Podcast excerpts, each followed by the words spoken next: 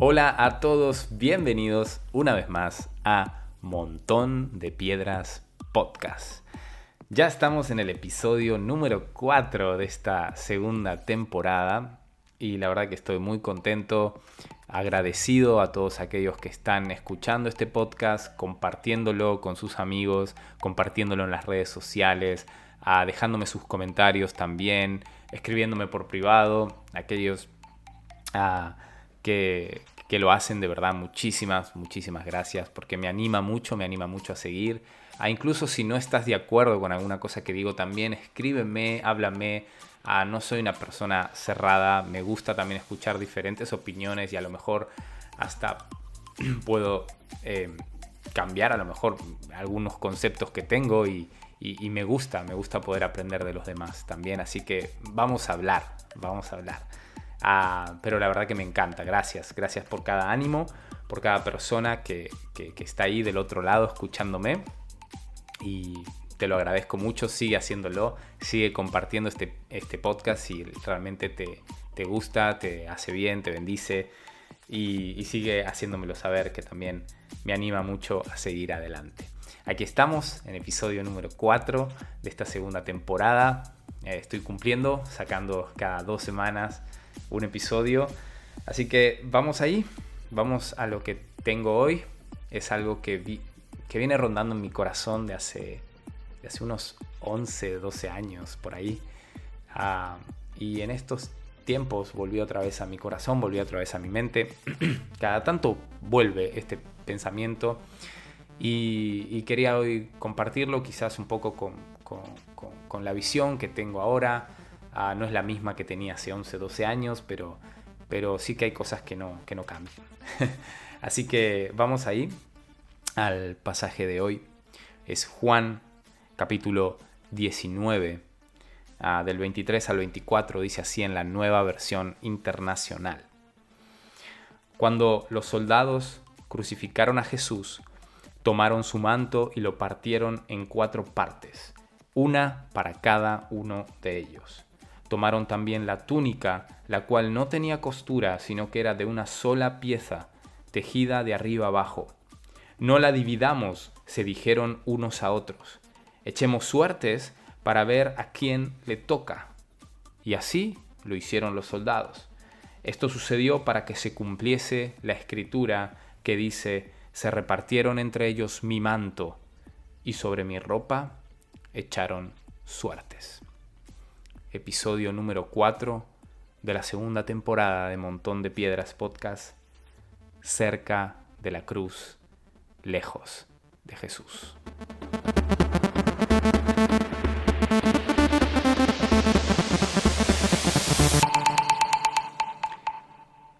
Sabes, me, gusta salir a correr. Ah, le estoy encontrando el gustito a esto. Estoy levantándome a las 5.45 am para a las 6 en punto estar saliendo a correr. Enciendo mis auriculares, ah, me pongo quizás algún podcast, activo mi app de running y tiro millas. Salgo a correr. Ah, suelo hacer unos 7 kilómetros, que es dar toda la vuelta a la meva petita ciudad de Reus. Ah, pero a veces como las rutinas me aburren un poco, tengo un toque con eso, creo. Eh, así que a veces voy cambiando y voy tomando rutas alternativas. Ah, y muchas veces voy por una carretera que lleva al pueblo de al lado, que es Castelbell del Camp. Y allí arriba de todo hay una ermita. Ah, para los que no saben, una ermita es como una capilla católica, es una iglesia pequeña. Ah, que generalmente está en una zona despoblada, en un lugar alto, eh, a las afueras de una ciudad o, de un pueblo, ¿no? Y, me gusta, me gusta ir ahí porque se ve toda mi ciudad. Desde ahí arriba se ve todo, no solo mi ciudad, quizás se ve todo el camp de Tarragona, eh, combinando el mar, la montaña, ciudades, pueblos, petroquímicas, por aventura, se ve todo desde ahí arriba.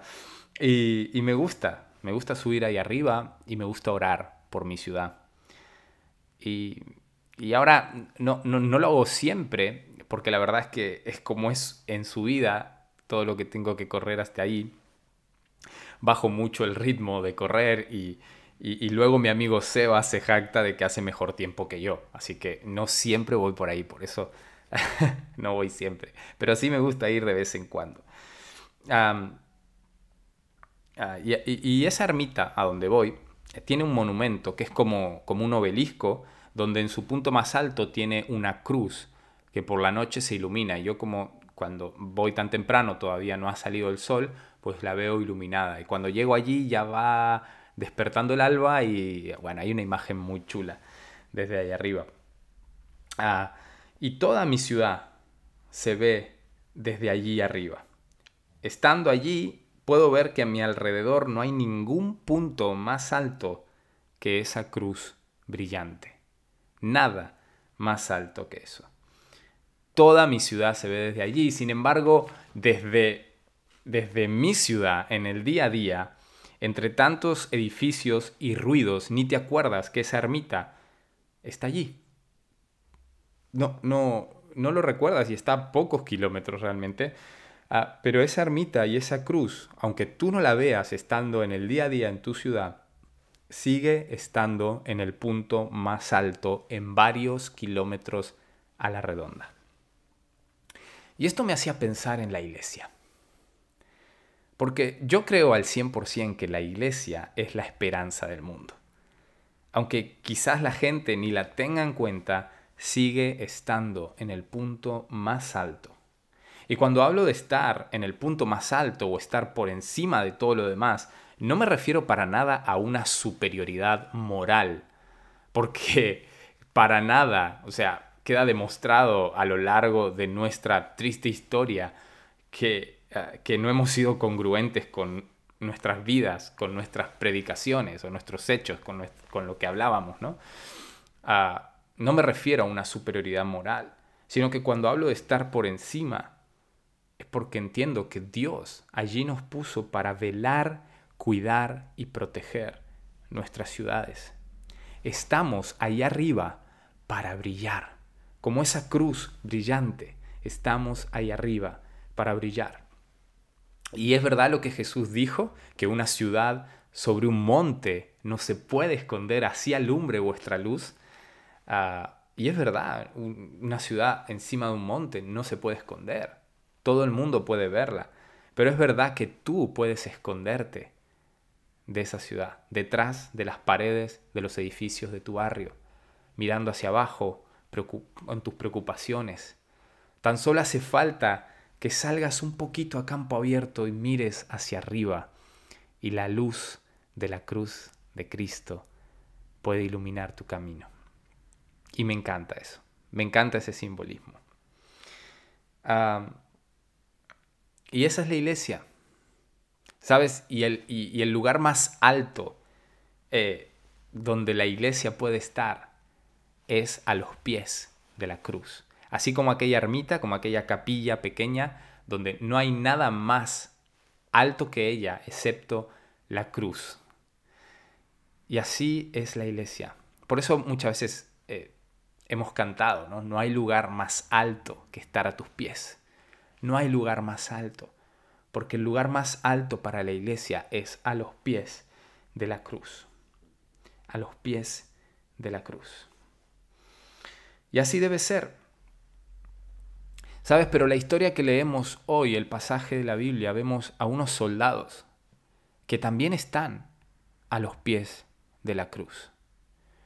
Pero, ¿sabes? No tienen ni idea de quién es el que está crucificado. No tienen ni idea de quién es aquel que está muriendo ahí. Para ellos es otro criminal más. Y lo único que hacen es estar mirando hacia abajo sin importarle el criminal que tienen allí colgado y jugando a los dados por ver quién se queda con las posesiones de ese Cristo crucificado.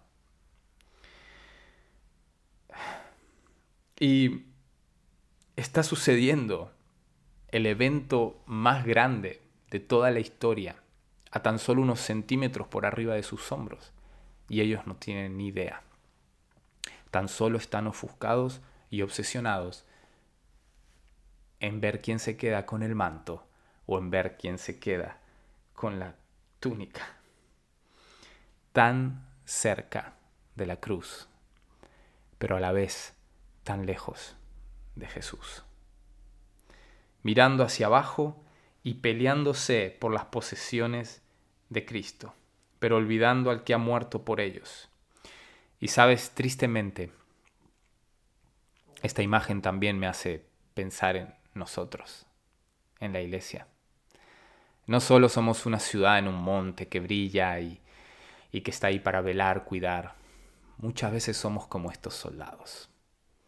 También seguimos a los pies de la cruz, seguimos haciendo nuestros servicios, seguimos ah, haciendo una vida de iglesia, pero nos olvidamos muchas veces de aquel que murió por nosotros. Nos importa más ver quién se queda con el manto, con la túnica. Ah, y los cristianos muchas veces, y tristemente lo digo, ¿eh? nos peleamos por cosas triviales. ¿Quién está en error? ¿Quién tiene la doctrina sana? ¿O quién tiene la mejor iglesia, la más relevante, la más linda? Competimos por el manto, la túnica o las sandalias. ¿Sabes? Pero no veo a nadie pelearse por la corona de espinas. Ah, eso a nadie le gusta, ¿no? El manto sí. y, y, sabes, este concepto de heredar el manto, ah, de heredar el manto a alguien significaba como seguir con su legado. Lo vemos claramente, por ejemplo, en, en Elías, cuando deja el manto a Eliseo, y Eliseo continúa con, con el ministerio de Elías. Ah, y, muchas veces vemos a, cristianos o a grupos, a, grupos cristianos, eh, iglesias, denominaciones, luchando por, por, ver quién tiene ese legado, quién tiene ese manto, a, quién Dios le habló, a quién tiene la paloma del Espíritu sobre su hombro, ¿no? ¿Quién es el que continúa el legado de Jesús? Olvidando que ese Jesús murió por toda la humanidad y no por un grupo selecto de personas. es luchando por el manto y la túnica. Es incongruente con las palabras de Jesús, quien él mismo dijo en Lucas 6:29, al que te quite la capa, ni aún la túnica le niegues. ¿Sabes? ¿De qué sirve pelear por el manto, por la túnica, por las posesiones de Cristo? ¿No seríamos más cristianos si soltáramos más las posesiones y dejáramos de aferrarnos a ellas? La vida cristiana no es un juego de dados o una competencia de cartas. La verdad es que Jesús murió por todos y todos somos iguales ante sus ojos. Pero sabes, aún más allá de eso, nuestro Dios nos anima a considerar a los demás como superiores a nosotros mismos. Y, déjame leerte, porque aquí lo deja muy claro, en Filipenses 2, a, partir del verso 3, es un pasaje que creo que cada tanto deberíamos de volver a él cuando se nos va un, se nos va un poquito la, pinza, ¿no? Cuando ah, creemos cuando creemos que, que, somos mejores que alguien o, que nos merecemos algo ah, o, que de alguna manera, eh, no sé, soy mejor que esa persona. Volvamos a este pasaje y, quiero que prestes mucha atención y que lo medites en tu corazón porque es increíble. Dice así Filipenses 2, 3. No sean egoístas, no traten de impresionar a nadie. Sean humildes, es decir, considerando a los demás como mejores que ustedes. No se ocupen solo de sus propios intereses, sino también procuren interesarse en los demás. Tengan la misma actitud que tuvo Cristo Jesús. Aunque era Dios, no consideró que el ser igual a Dios fuera algo a lo cual aferrarse. En cambio, renunció a sus privilegios divinos, es decir, se despojó. En griego dice, se vació a sí mismo. Adoptó la humilde posición de un esclavo y nació como un ser humano cuando apareció en forma de hombre, se humilló a sí mismo en obediencia a Dios y murió en una cruz como mueren los criminales. es terrible este pasaje. Me vuela la cabeza y es, es genial poder volver a él una y otra vez. ¿Sabes? Porque ah, Jesús nos dejó el mayor ejemplo de esto. Jesús no se aferró a una posesión, a una posición. Jesús, ah, siendo Dios, él se despojó, dice, no, no, no, no tomó esto como algo a que aferrarse, sino se despojó, se vació a sí mismo, renunció incluso a sus privilegios divinos por amor, para que otros sean bendecidos, para que otros ah, puedan crecer, puedan ser salvos. Y nosotros, ¿por qué no mejor vivir de esta forma también? Tomar esa misma actitud que tuvo Cristo Jesús Ah, me encanta que dice, eh, considerando a los demás. Ah, porque está muy de moda la frase, no, todos somos iguales a los ojos de Dios y ya está. Aquí no hay preferencias. Y está bien, y es obviamente, es, tiene que ser así. Pero en mi interior, yo debo considerar a los demás como superior a mí mismo. Pasa todo lo contrario que profesamos decir que todos somos iguales, pero en nuestro interior nos creemos mejores que los demás muchas veces? Ah, cambiemos eso. Y sí, profesamos y confesamos, todos somos iguales a los ojos de Dios, pero con mis actitudes y con, y con mis hechos, yo considero a los demás como superior a mí mismo. Yo no tironeo del manto, yo no me peleo por el manto. Si quieres el manto, quédate también con la túnica. Como Jesús, aprende a soltar, a despojarte. No te aferres a tu ideología, ministerio o cualquier cosa que te haga creer mejor que los demás. Y alguien que entendió esto al 100%, todavía antes de que Jesús dejara este ejemplo, fue Jonatán, el hijo del rey Saúl. ¿Sabes? Jonatán era el heredero al trono por linaje. Él era el príncipe, su padre era el rey, él iba a ser el rey. Pero él consideró a David como superior a él mismo y no peleó por el puesto. ¿Sabes? Él vio que David iba a ser el rey. Él, él supo que Dios había escogido a David y no peleó por el puesto, no tironeó del manto, no dijo, ah, aquí me quiero quedar, yo soy el hijo del rey, yo tengo que ser rey, nací para esto. No. ¿Sabes? Ah, le, cuando habla con David, no le dijo como, como muchos ah, reyes paganos eh, le han dicho a varios eh, eh, personajes bíblicos de influencia. Ah, lo, vemos en el caso de, de, Faraón con, con, José, ¿no? Él le dijo como que tú estás por encima de todo, pero no por encima mío. Tú serás segundo después de mí. Lo vemos también en, en, en, Nabucodonosor con Daniel o en Asuero con Mardoqueo. Todos le dicen, serás segundo después de mí. Tú estarás a cargo de todo, pero no por encima mío. Y, y Jonatán vuelca estas palabras, le da vuelta a la tortilla y le dice a David, ¿sabes qué David? Tú serás rey y yo seré segundo después de ti.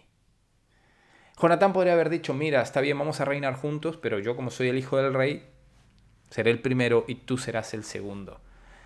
Pero ¿sabes lo que hace un corazón como el de Jesús, un corazón como el de Jonatán?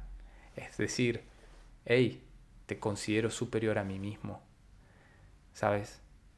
Yo seré segundo después de ti. Y ponerse en esa posición de segundo. Y me encanta que no queda ahí solo. Lo puedes ver en 1 Samuel 23, 17. Él le dice, yo seré segundo. Con estas palabras, yo seré segundo después de ti. Ah, y en 1 Samuel 18, versículo 4, dice que Jonatán se quitó el manto que llevaba y se lo dio a David. Y no solo el manto, sino otras ropas suyas y también su espada, su arco y talabarte. Y esto me, encanta, me encanta. Ver que Jonatán se despojó por considerar a David como superior. No tiró ni del manto, sino que le dijo, toma el manto.